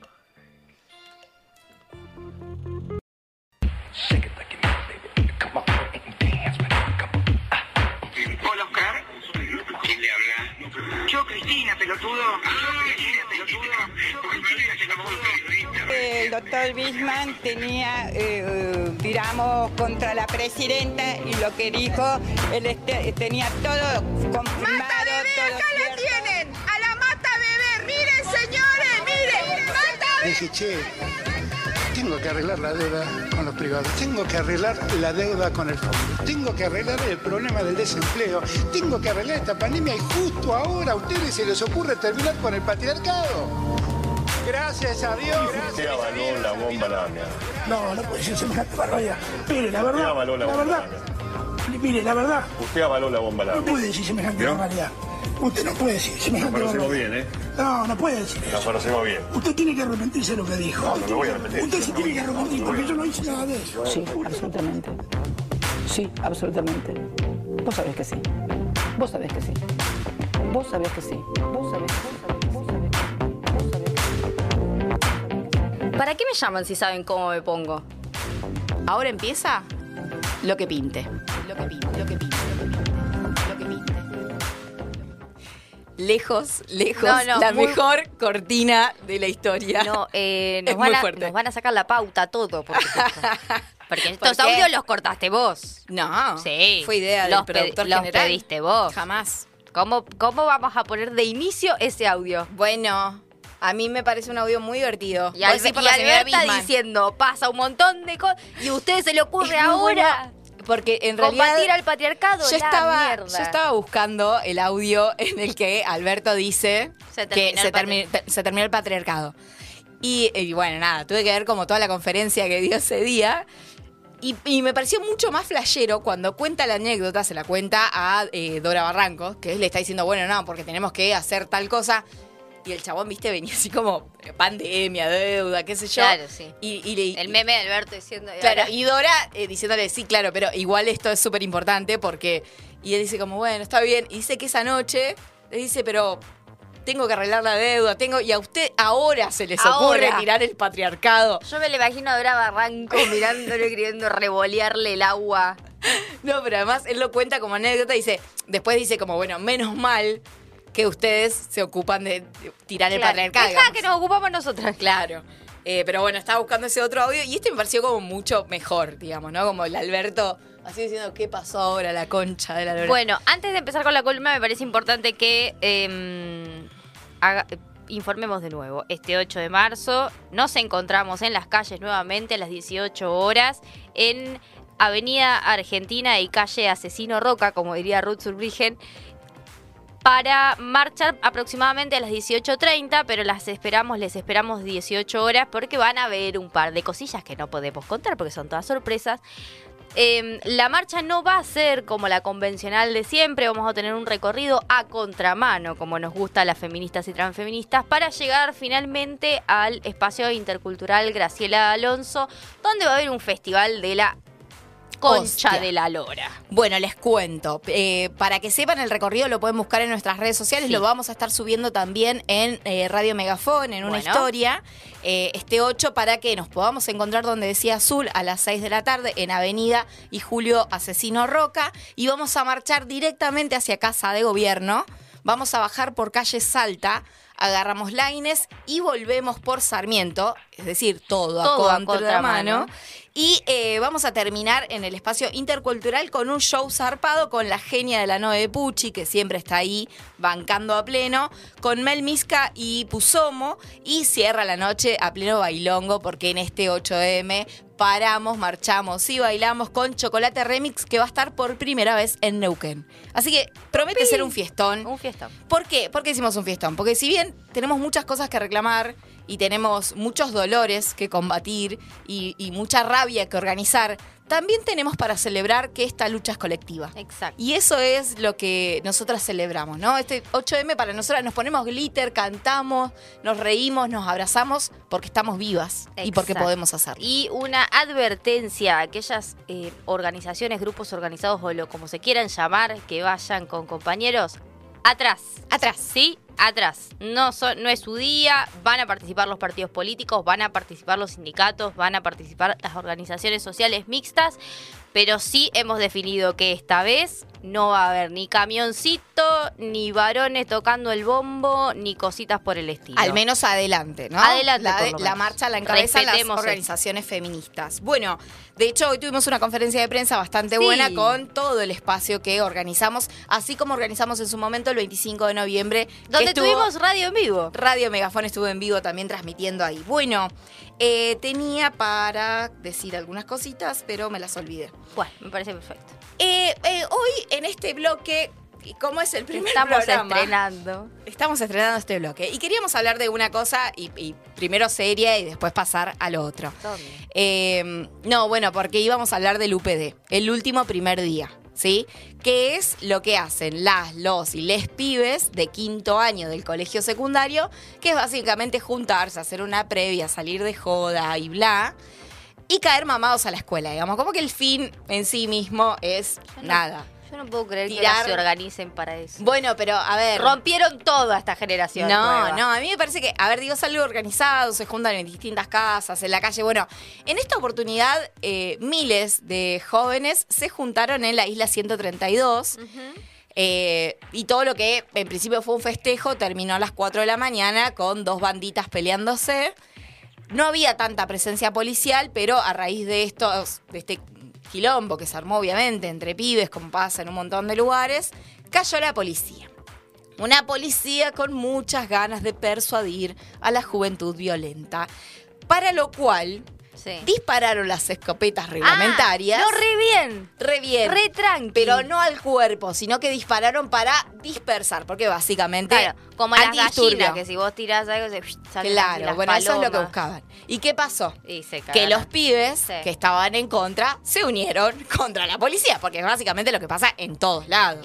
Vengas de donde vengas, termina pasando esto, porque bueno, claramente no son estas las formas en las que podemos, eh, nada, generar eh, medios de eh, control, de contención, de acompañamiento. También hubiera estado bueno que esté ciudadanía ahí, ¿no? Ciudadanía, Con- puestos de hidratación eh, claro. o cosas Si por el sabés estilo. qué va a pasar. Claro, y que además vamos a tener un punto de concentración como es la isla 132. En algunos colegios incluso, bueno, se pusieron como más firmes, no iban a dejar entrar a las y los pibes. Que en realidad la gracia es esa. Eh, a ver, digo, yo no, no voy a juzgar ahora si está bueno o no. Pero me ha pasado, digamos, de llegar a clase. cara. No, pero llegar a, a clase y decir como, ay, ¿para qué vienen? Pero bueno, porque entiendo que lo que quieren hacer es mostrar eso, ¿no? El UPD Porque implica además de, de olor a alcohol, tiene olor a pata, ¿entendés? Bueno, pero eso pasa todo el secundario. Por eso. Y yo con el calor que hace hoy tengo olor a pata, así que yo no voy a, a culpar a los adolescentes. ¿Qué querés que te diga? Báñense. Pero, eh, nada, me parece que, a ver, que es algo que, que ya se estableció, medio que se institucionalizó, que sucede en general, eh, sucede en todo el país además, y que le pusieron un nombre. De hecho, estuve viendo en TikTok un montón de videitos. Esta investigación sí se puede ver. No, no, pero un montón de videitos que me parecen muy copados, donde van presentando a cada uno de los estudiantes. De hecho, también hay Instagram de la- las promociones Ah, de cada eso año. Lo he visto. Y está, me parece algo que está re bueno, porque reivindica su propio grupo, ¿viste? Entonces van subiendo como, no sé, tres, cuatro preguntas random eh, de Azul, ¿no? Azul, que es parte de la promo tanto, y suben un par de fotos, en, en TikTok hicieron un par de, de bailecitos. Parece que hay algo ahí que está bueno, que es como reconocerse, encontrarse, acompañarse, que mm, a mí me parece que son cosas piolas, que están bien utilizadas las redes para eso, y que de alguna manera es una forma de guardar, digo, lo que antes guardábamos con la foto grupal, que venía alguien y te sacaba una foto afuera de la escuela, o esas cosas. Parece que es algo de las, de las nuevas generaciones, nuevas tecnologías, está bueno. A mí me parece divertido. A mí me hubiera, me hubiera encantado que eso suceda, pero eh, Y yo... el- parte de la rebeldía de ese día es llegar mamás a la escuela. Claro. Para, para muchos, incluso es la Para primer dormir salida. incómodos. en Bueno, los pero- bancos. Y pero eh, tiene su cosita. ¿Viste? Dormir en la escuela. Hay otra, otro tipo de apropiación, me parece, del espacio de la escuela, ¿no? Que es un lugar de refugio. Vos vas ahí. Mira, la escuela donde yo trabajo, incluso los de cuarto arman una suerte de desayuno para que coman algo. Los de Qué solidario. Eh, me parece divertido. Bien pedo. Bueno, ves que sos mal, siempre sos No, no, Azul. yo voy a defender la no institucionalización de la joda. A mí me parece que organizar un día en el año, de último año de quinto año, es, es un garrón. Nosotros en mi época se salía lunes, martes, miércoles, jueves, viernes, sábados y los domingos ya dormías. Y quizás el lunes también. Pero los miércoles era clavado que salíamos a, a ticket. En ese momento no se llamaba ticket, se llamaba El operador quiere decir algo. bloque. se llamaba bloque. Y llegábamos rotos a la escuela. Pero no era tan organizado. Ahí te encontrabas con todos. Y era todo el año. No era Dime. un día. ¿Invitaste al abuelo Simpson? Eh, sí, básicamente. No. Está ¿Está en el acá. piso? Sí, está en el piso. De hecho, Yo por no eso está de puedo- amarillo. No, pero tiene que ser más espontáneo. Pero, a ver- Que los de cuarto te tengan que hacer el desayuno, pero ¿quién sos? No, eso no. A ver, digo, no pasa en todos lados, pero sí pasaba que los de cuarto organizaban una fiesta de despedida de los de quinto en algún momento. A mí lo que me parece Jóvenes interesante. eran los que nos bancábamos la resaca sin desayuno. Qué pesada. A mí me parece que está re bueno que se organicen, está re bueno que tengan registro de todo el grupo, porque eso es algo que pasa, porque le genera como cierta identidad. Y además porque festejar es festejar el último primer día, ¿no? Vos fíjate que cuando arranca marzo las redes sociales estallan de el primer día de clases de el hijito que empieza eh, salita de 3, de 4, de 5, primer grado, segundo grado, tercer. Lleno, lleno. Marzo es como todas las bendiciones en las instituciones educativas y eso es algo para celebrar. ¿Por qué no? Si está tan institucionalizado este recorrido por las escuelas, los pibes no van a organizar el festejo del último primer día. ¿Qué hacen recorrido por las escuelas? No, Ah. van cerca de su escuela, van a su escuela, pero digo, me parece que es A un símbolo muy Yo no iría el primer día. Me estoy pegando a la silla que es de tela, chicos, hace mucho calor. ¡Qué horror! Bueno, ¿y vos qué hacías el primer día de clases Eh. de quinto año? Mm. Vos eras, vos me decías abuela Simpson a mí, pero esta, vos eras reaburrida, vos estabas en el centro de estudiantes, te quedabas todo el día en la escuela. Dale, vieja, no, No. leías libros. Vos me estás diciendo eso No, a mí. Yo también salía, ¿entendés? Yo resalía todos los días de la semana también. Sí. Pasitas a, también a salía. discutir del comunismo, déjame de joder. Pero me mamaba discutiendo, Discutiendo del de comunismo. comunismo. Obviamente. dejate de y pero lo hacía. Era el momento de, de- de aprender a chapar bien. Ay, bueno, pero esas cosas, viste, que yo, eh, no es una época que quiera recordar mucho. He chapado bastante, No, debo pero decirlo. digo, en quinto año, en quinto año, quinto año. Quinto año, no claro, yo me arrepiento tanto de haber sido tan boluda. Claro, yo, yo estaba de novia en esa época. Hice igual desastre, me importó un carajo. Está Pero mal. porque quinto. En ese momento mal, no estaba deconstruida. Y no, no estaba el concepto de responsabilidad afectiva. Bueno, no importa, pero en quinto año es como que vos amas a todes. Te chapas a compañeras, compañeros. Ah, vos hiciste tipo Lali Tour.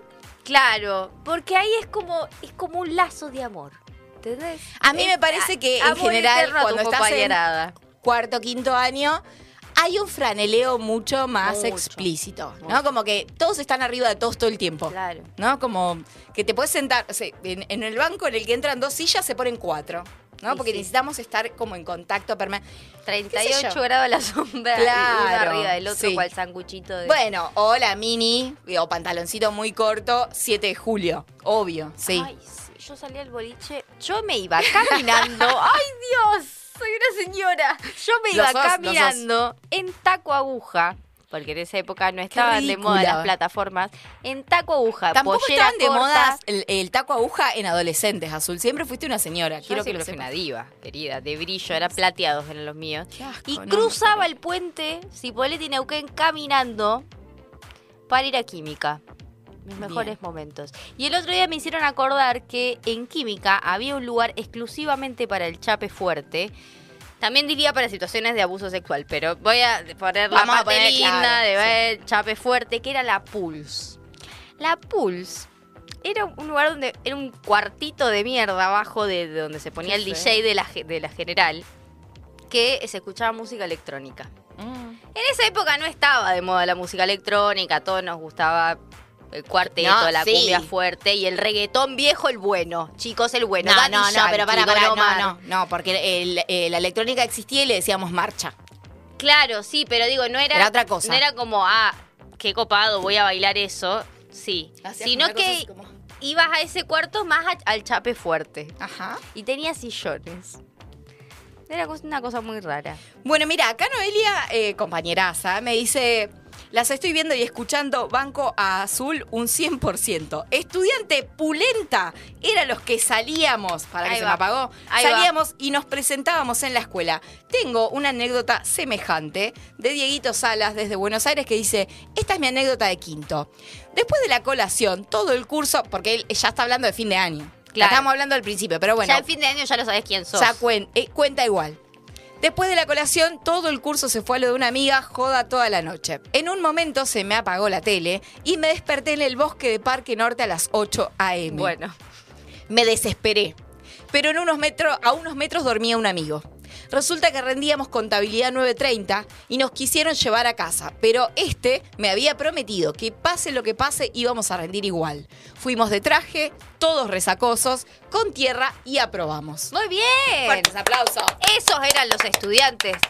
Bueno, yo De me- verdad. Yo me acuerdo que también la nuestra. Los tuyos no saben ni escribir, Jimena. no, bolas, mi cursada. No, tus, tus alumnos. No, sí saben escribir. Mi, eh, mi cursada, en ese momento, en aquel momento, aquel lejano momento, hicimos la fiesta en Butaco, lejos, Mm, en lejos, la Loma del en la Loma del Orto. Es como los 15, cuando lo hacían en la Loma del Orto, decía, ¿cómo Ay, llego ahí después de las dos? Bueno, y terminamos 7 de la mañana, porque todo fue ahí, digamos, al estar tan lejos.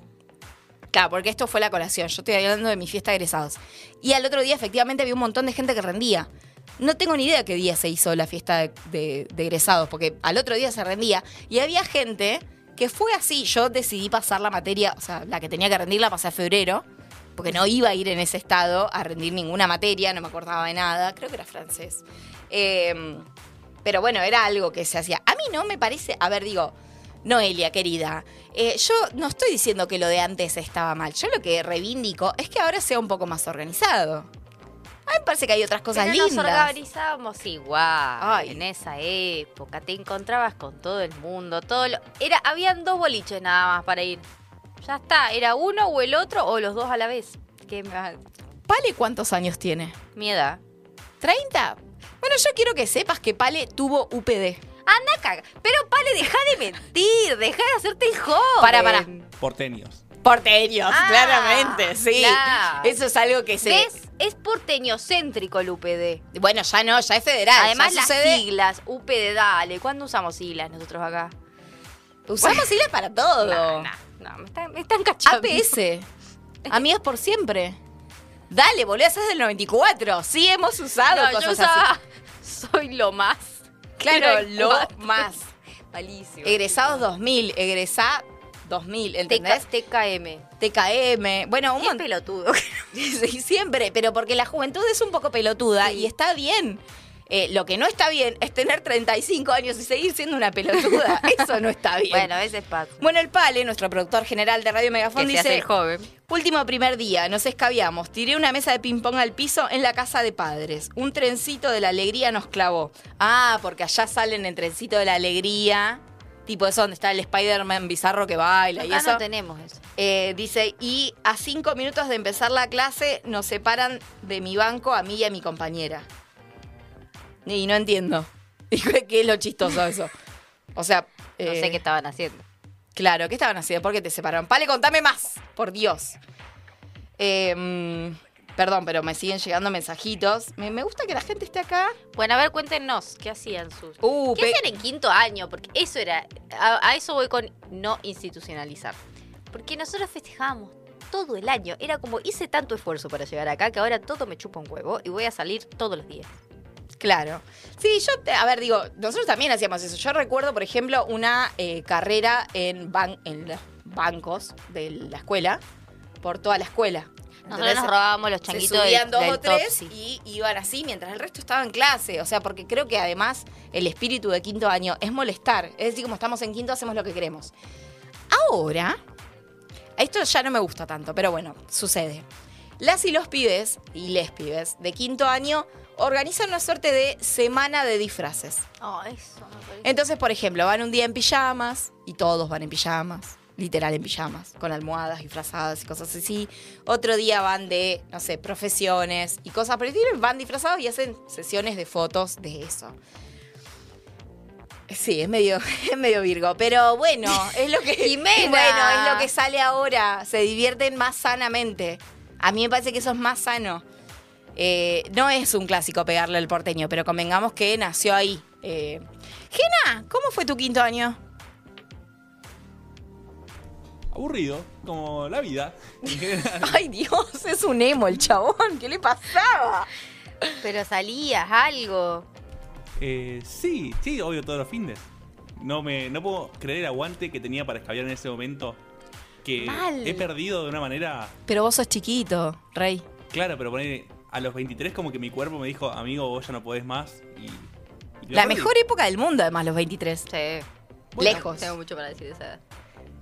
Está lejos. ¿Vos, eh, vos eh, siempre fuiste medio hippie? Sí, sí, sí. Claro. Sí, sí.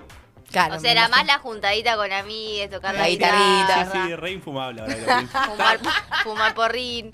Claro, sí. Claro. No, te- no, yo era fiesta loca, olvídate. Ah, claro, a mí me gustaba mucho el O sea, boliche. también había porrín y todo eso, pero era fiesta. Ah, eh, fiesta, a ver, yo tenía eh, durante la semana instales en barcitos a hablar de política, obviamente, y tomar mucha cerveza. ¿Sabés que eras una aburrida de Claro, pero el fin de semana también salía. Iba a ticket. ¿Entendés? Sí.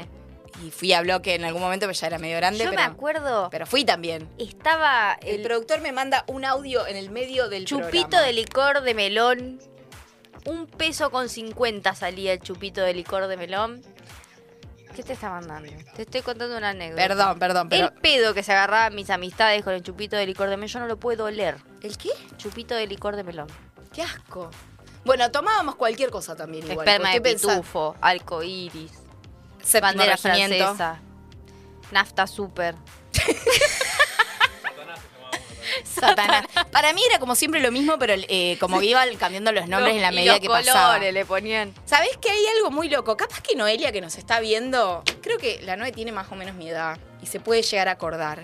Eh, que yo pregunté el sábado y la gente no se acordaba, pero Space tenía tarjetas tipo postales que te llegaban a tu casa en sobres, ¿entendés? Para los cuatro sábados del mes. Yo no puedo creer que eso. O sea, que no haya gente que recuerde eso, que era muy zarpado. No, yo recuerdo a los tarjeteros y las tarjeteras que eran pibas. Sí, claro.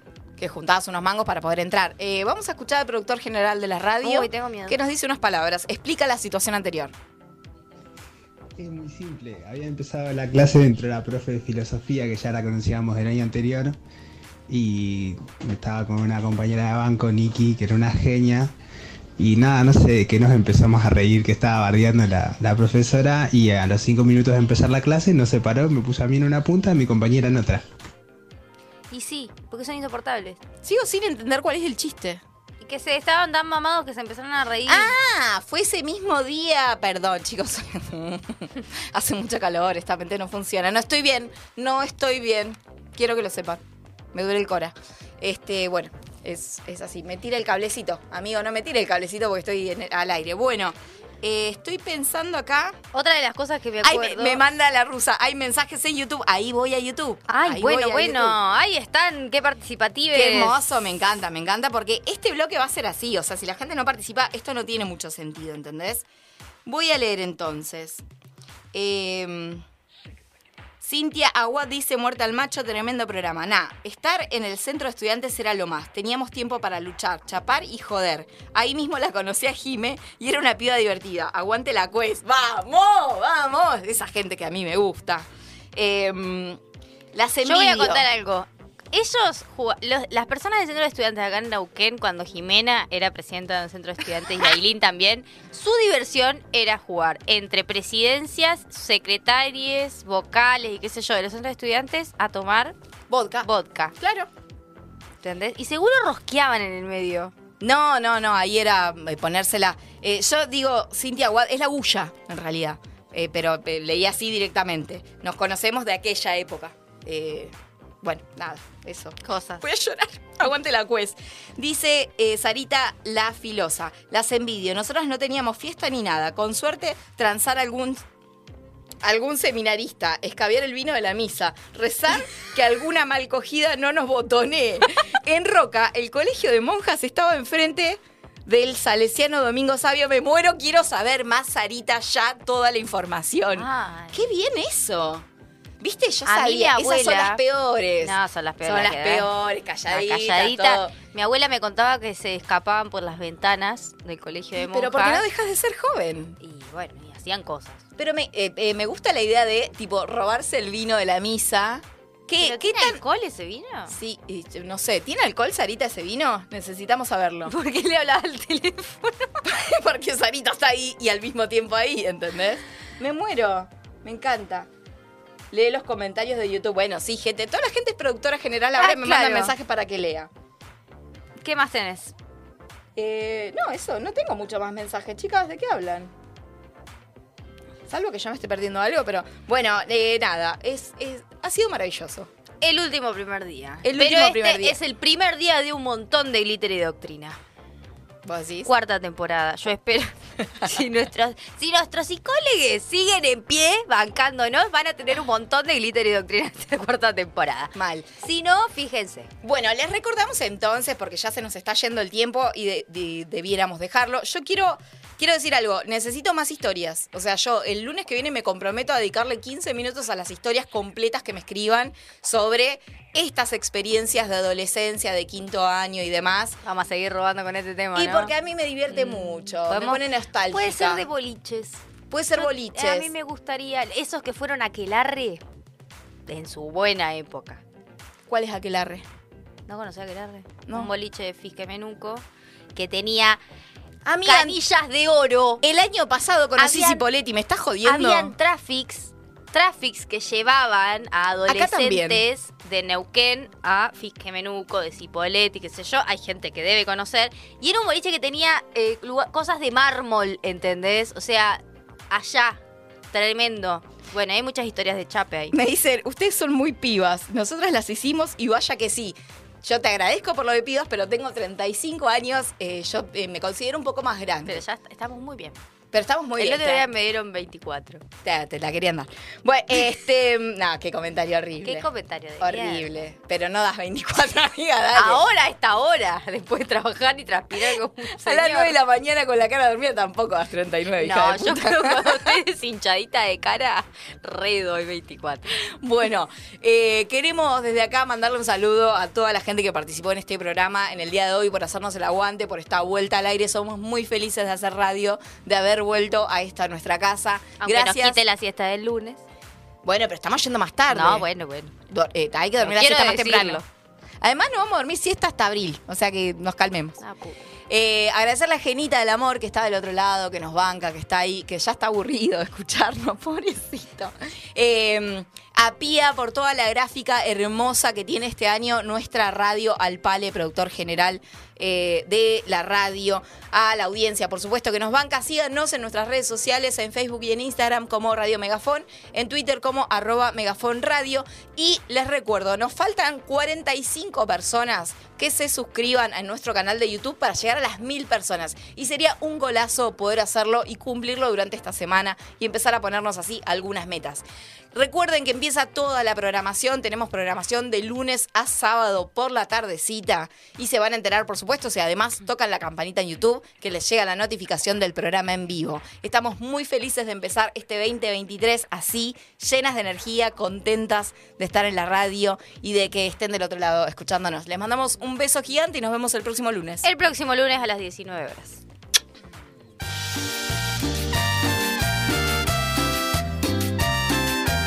Esto fue Glitter y Doctrina. Hasta acá llegamos. Escuchanos el próximo lunes a partir de las 7. Obvio, ¿por dónde va a ser si no? Por Radio Megafón. Por Radio Megafón. Obvio, ¿por dónde va a ser si no? Por Radio Megafón.